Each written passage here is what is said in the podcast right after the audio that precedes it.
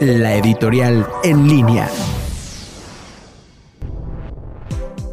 Sálvese quien pueda. Con la llegada a México de Emilio Lozoya, exdirector de Pemex en el gobierno de Enrique Peña, procedente de España donde fue capturado, acusado de los delitos de delincuencia organizada, cohecho y operaciones con recursos de procedencia ilícita, se abre un capítulo más en la vida legal y política de nuestro país. Se han filtrado a medios de comunicación detalles relacionados con la investigación y la existencia de videos con los que se dice se acredita la comisión de delitos, así como la imagen de las personas que presumiblemente participaron, entre las que supuestamente se encuentran políticos de diversos partidos. La estrategia legal de Lozoya es realmente un espectáculo bien organizado que inició con la aceptación de ser extraditado, continuó con las filtraciones a medios de comunicación y continuará con los detalles y nombres de las personas a las que va a involucrar con el objetivo de verse beneficiado.